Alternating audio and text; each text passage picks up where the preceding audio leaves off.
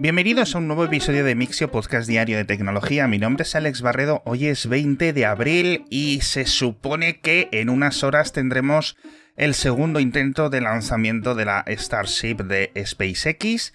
Y digo en unas horas porque este episodio lo voy a programar para que salga a las 10 de la mañana, horario español peninsular.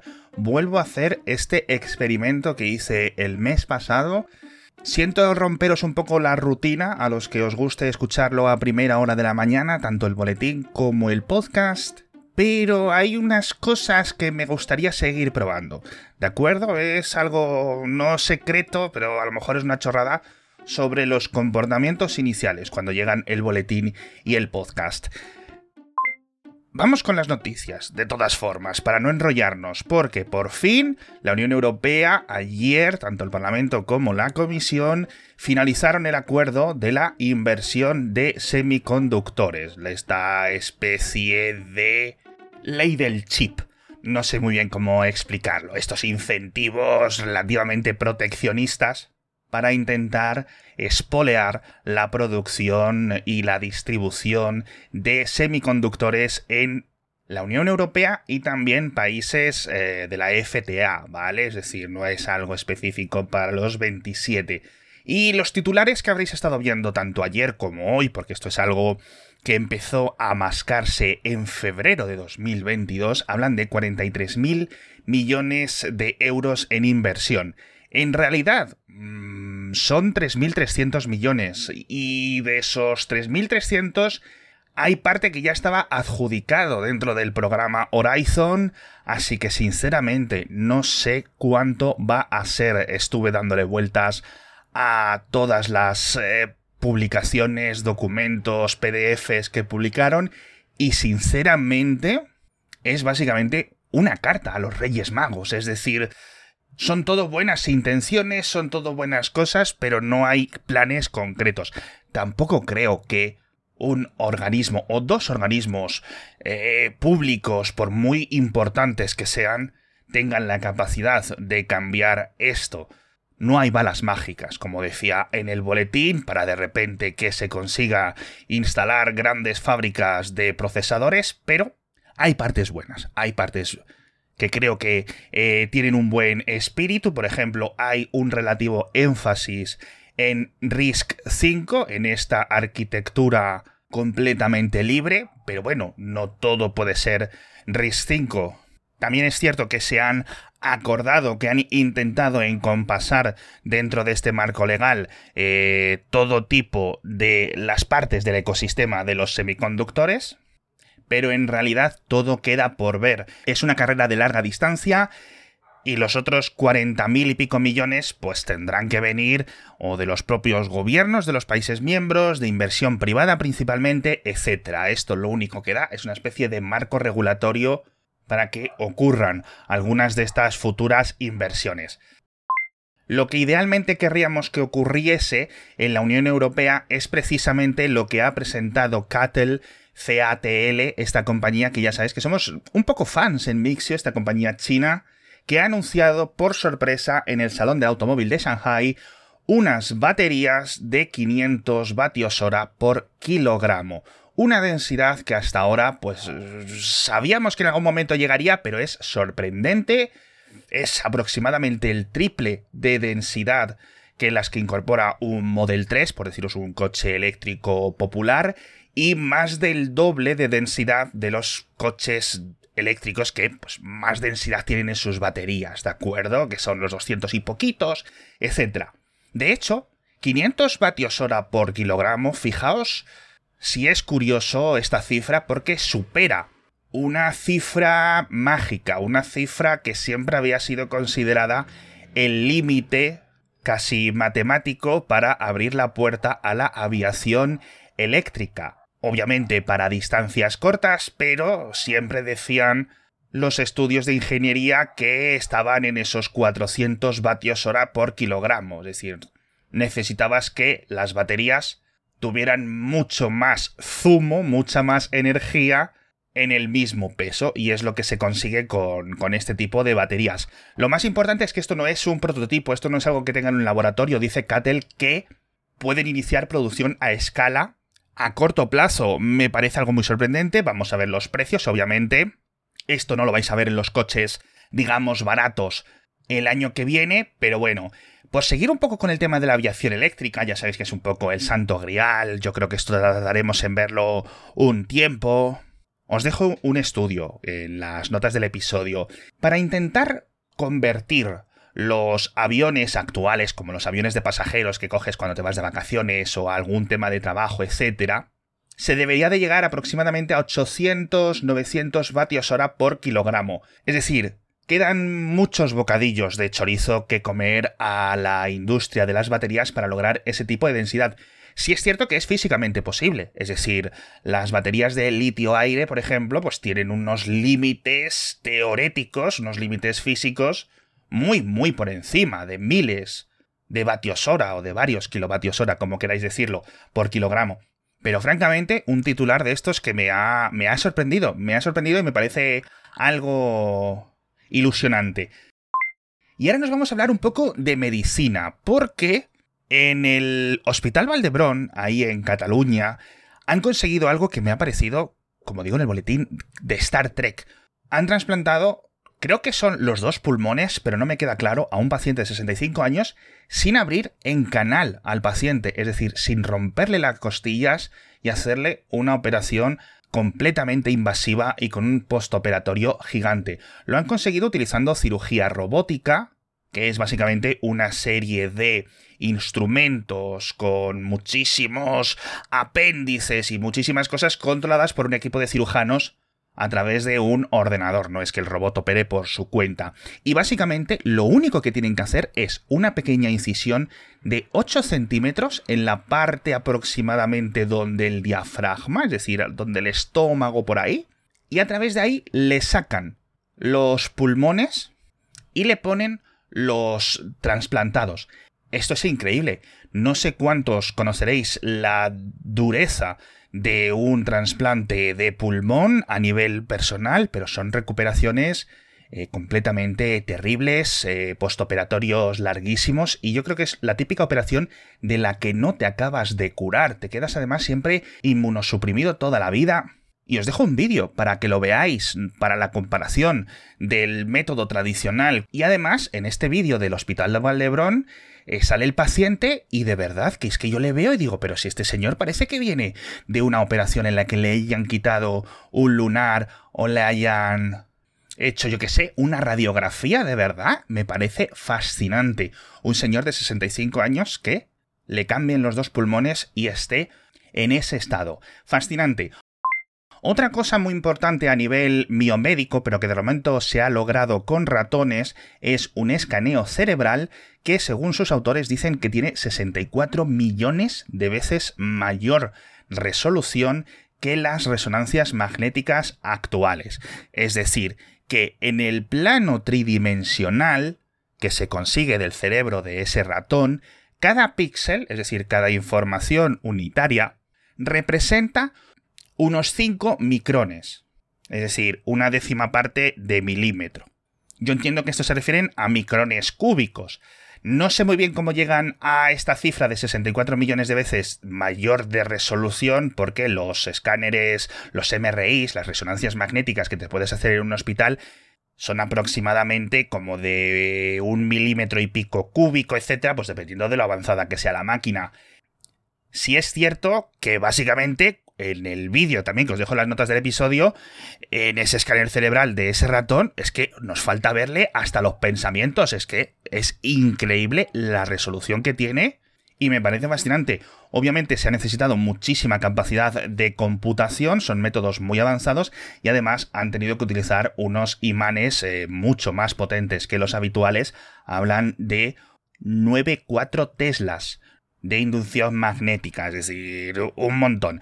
No me pidáis que os conviertas los Teslas a otras unidades porque estas partes eh, nunca se me dieron bien. Algo de los voltios segundo o algo así, pero vamos, unos imanes tochísimos, unos imanes o electroimanes muy potentes. Y ahora otra noticia más tradicional. Nos vamos a hablar de los despidos de Facebook, porque yo ayer estaba un poco confundido. Leímos los titulares de que Facebook iniciaba su ronda de despidos eh, con 4.000 personas afectadas en las partes de tecnología. Esta vez sí está despidiendo a gente, digamos, de esas partes técnicas de la empresa, no solo de las partes administrativas, pero estos 4.000 formaban parte de los 10.000 anunciados hace un par de meses. Es decir, no es que hubiera una ronda de 11.000, otra ronda de 10.000 y ahora una nueva ronda, tercera, de despidos. Los despidos son en múltiples categorías, incluso en realidad virtual, dentro de los estudios de videojuegos que ha comprado Facebook en los últimos años, dentro de Instagram, dentro de la propia WhatsApp, etc. Sí es cierto que se están centrando en recortar gerencia, pero bueno, en mayo tocará el resto de los despidos, unos 5.000 aproximadamente, y vuelvo a insistir que Facebook abiertamente cuenta que en principio para finales de año deberían de volver a abrir contrataciones de una forma relativamente estable. Siguen sin dimitir ninguno de estos grandes ejecutivos de estas grandes compañías que han gestionado de una forma tan terrible sus empresas los, los últimos 2-3 años. Quiero decir, estabas contratando 4.000 personas cada trimestre o 5.000 en algunos trimestres. En el caso de Facebook, creo que fueron 50.000 en total los últimos 3 años y te das cuenta que de repente tienes que despedir 25.000, me parece, francamente, de mal gestor darte cuenta a posteriori que te sobran 25.000 empleados. No es el caso, por ejemplo, de un expediente de regulación de empleo, es decir, un plan de despidos de Microsoft en España, que el titular también me ha dado un poco de miedo, luego ya entras y ves que solo son 29 personas, que no son pocas, Microsoft en España son 1.200 personas aproximadamente, pero sí es cierto que eh, seguramente veáis la noticia y oye, es importante. Microsoft sí es cierto que está contratando bastantes personas en España, con lo cual lo más probable es que acabe el año con muchos más empleados. Y tenemos muchísimas más noticias que comentaros, pero permitidme que os cuente rápidamente el patrocinador de esta semana. Ya sabéis que es BP, con sus tarjetas eh, Mi BP, que podéis disfrutarlas gratuitamente en vuestro teléfono Android y vuestro teléfono iPhone ahora que todos volvemos a coger el coche mucho más para ir los fines de semana de turisteo o a comer fuera o a pasar el fin de o los puentes o las vacaciones o en general hacer más viajes y tenemos que parar a repostar carburante. Entonces, como siempre os digo, yo creo que se puede decir que soy fan. Soy fan de BP Ultimate con tecnología Active, no solo porque al final acabas haciendo más kilómetros con tu coche, con lo cual ahí ya ahorras tanto tiempo como dinero, sino porque además con la tarjeta Mi BP, como os decía, ahorráis hasta 8 céntimos por litro. Esto es increíble, se acaba notando muchísimo y es súper fácil. Es todo gratuito, es todo cuestión de segundos. Y si estás en Canarias, ya sabes que en vez de la tarjeta Mi BP, tienes la tarjeta Plan Dino BP. Tenéis todos los enlaces en las notas del episodio, así que echadles un vistazo. Y nos vamos a hablar, amigos, de cohetes. En concreto, de una startup española que se llama Pangea, Pangea Aerospace, creo, que ha vendido la tecnología de su motor de cohetes, los cohetes Arcos, para su primer cliente, el fabricante Teiru, que es un grupo indio que se está moviendo muchísimo dentro de la industria aeroespacial y que están preparando sus propios cohetes.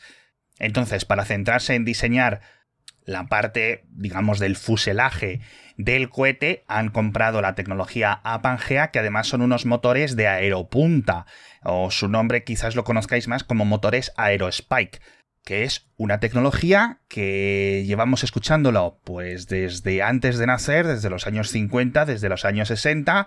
Teóricamente es posible, son cosas que funcionan, son motores que además consumen menos y empujan más que los tradicionales, pero que nunca ninguna empresa ni gobierno ha conseguido resultados satisfactorios. Esta empresa española Pangea, que tiene sede en Barcelona, lo están llevando bastante bien. Hicieron unas pruebas el año pasado en Alemania. Así que, sinceramente, les deseo lo mejor, espero que funcionen y espero que Pangea y Teiru lancen muchísimos cohetes juntos y que les podamos ver volar. En este sentido, por cierto, es lo que promete el jefe de la Agencia Espacial Europea, que recordaréis que hace unas semanas os comentaba ese estudio de expertos externos que le decían a la ESA que tenía que ponerse las pilas, que a ver si era posible llevar astronautas europeos a la Luna en una década. Una cosa completamente no imposible, pero muy, muy, muy difícil. Y estos días es el simposio espacial eh, mundial en el que están todas las agencias del mundo y todos los expertos y todas las empresas. Y están dando charlas, están dando conferencias, etc. Y allí ha comentado Asbacher que el informe le pareció muy importante, que le pareció muy bonito y que en la cumbre de noviembre, en la que se juntarán todos los integrantes de la ESA, van a presentar diversos planes y propuestas para enviar astronautas europeos en cohetes europeos tanto a la órbita como a la Luna, como incluso futuribles planes a Marte. Francamente, es difícil, eh, no es un tema de ingeniería, no es algo que ni en los integrantes de la ESA ni en el resto del mundo los ingenieros sean tontos, es decir, es un tema de presupuesto, fin. Así que, bueno, en 5 o 6 meses veremos cuánto incrementan los presupuestos anuales de la ESA y cuáles de estos planes son los que se van aprobando. Oye, sería bonito porque parece que la luna va a empezar a llenarse de personas esta década y francamente creo que va a ser algo, algo muy especial. Hablamos también de Firefox, que tiene una cosa que me ha parecido relativamente controvertida, y es que están trabajando en una opción para eliminar los avisos de las cookies. Y no me refiero a los típicos filtros como los que podéis tener a través de extensiones o los que implementaron en el navegador Brave hace unos meses, que lo comentábamos, es decir, no oculta el aviso de las cookies, acepta, rechaza, sino que permite al usuario automatizar la respuesta, es decir, que cuando el navegador detecte Entiendo yo que a través de algunas expresiones regulares o algún método específico, que está saliendo un aviso de cookies, que te salen los botones típicos de aceptar, rechazar, etc., que el navegador automáticamente seleccione y pinche por él el botón de rechazar.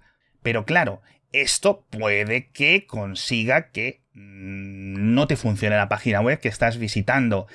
De momento no creo que venga activado por defecto, vamos a ver cómo lo implementan. Este tipo de elementos sí es cierto que son complicados eh, y francamente espero que no rompan mucho la navegación de las personas que utilicen Firefox. Pero vamos, yo creo que debería de haber métodos mejores, francamente. Yo no sé si debería de haber una especie de API unificada, como el tema del acceso a los micrófonos y tal, pero bueno. Nos vamos hablando también de los routers de segunda mano, que parece que siguen siendo un problema informático de seguridad bastante grave, un estudio, ciertamente un estudio pequeñito, pero que ha encontrado que más de la mitad de los routers que puedes comprar en comercios especializados a nivel corporativo para conseguir hardware con descuento, que han vendido otras empresas, etcétera, bueno, pues que la mayoría, perdón, el 56% de los routers que compraron para probarlo, estos investigadores tenían credenciales, tenían datos de la empresa anterior, con lo cual sospechan que si las cifras son tan altas, lo más probable es que ya eh, hackers, eh, digamos, un poco más nefarios, se hayan dado cuenta de esto hace años y estén comprando estos routers al kilo, extrayéndoles todas las credenciales y vendiéndolas en el mercado negro. Así que, mm, si sois responsable de sistemas de algunas empresas, Sé que muchas, por ejemplo, impiden que se vendan este tipo de componentes, incluso son muy específicos con las eh, políticas de reciclaje, pero sí es cierto que hay muchas empresas que también son muy descuidadas. Piensan que el router es una máquina y que no tiene nada almacenado, pero hay cositas.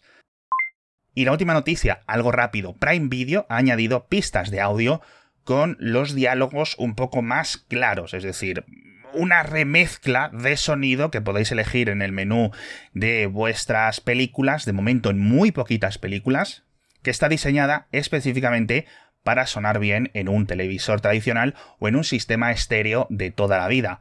Intentan solucionar el mítico problema de los últimos 10-15 años de que el, eh, el sonido y estas cosas raras de las eh, pelis y de las series, pues Los efectos se oyen muy altos, los diálogos se oyen muy bajito, porque está todo diseñado para sistemas de múltiples canales, 5.1, 7.1, etc. Entonces, si lo estás escuchando con los altavoces estéreo de tu tele, pues se va a escuchar mal. Si lo estás escuchando con auriculares, se va a escuchar mal y no hay mucho más que hacer, francamente. Hay algunas televisores e incluso aplicaciones que tienen algunos filtros digitales. No sé si esto va a ser mucho mejor, pero bueno, es una remezcla extra. Es decir, que se han tomado la molestia de crear una pista de audio nueva en la que el objetivo ha sido que suenen bien en sistemas estéreo. La solución no la tengo y seguramente yo no sé ni por dónde podría ir la solución. Siempre he escuchado y algunas veces los oyentes me habéis contado que la única solución real a esto es tener un sistema de audio 5.1 mm, en tu salón para poder controlar los canales por separado, pero francamente creo que esto es algo que las productoras deberían de trabajar mucho más. Y si hay que crear una mezcla de audio para cine y otra para cuando ves una serie en el teléfono móvil, pues que lo tengan que crear, sinceramente. En fin, majetes, con esto me despido. Hay algunas cositas que no os las he contado que están en las notas del episodio. Muchísimas gracias a todos por estar conmigo un día más. A ver qué os parece este eh, publicación a las 10 de la mañana. Vamos a ver si el Starship hoy despega sí o no. Y de momento me despido. Nos vemos mañana. O al menos nos oímos con muchísimas más noticias de tecnología.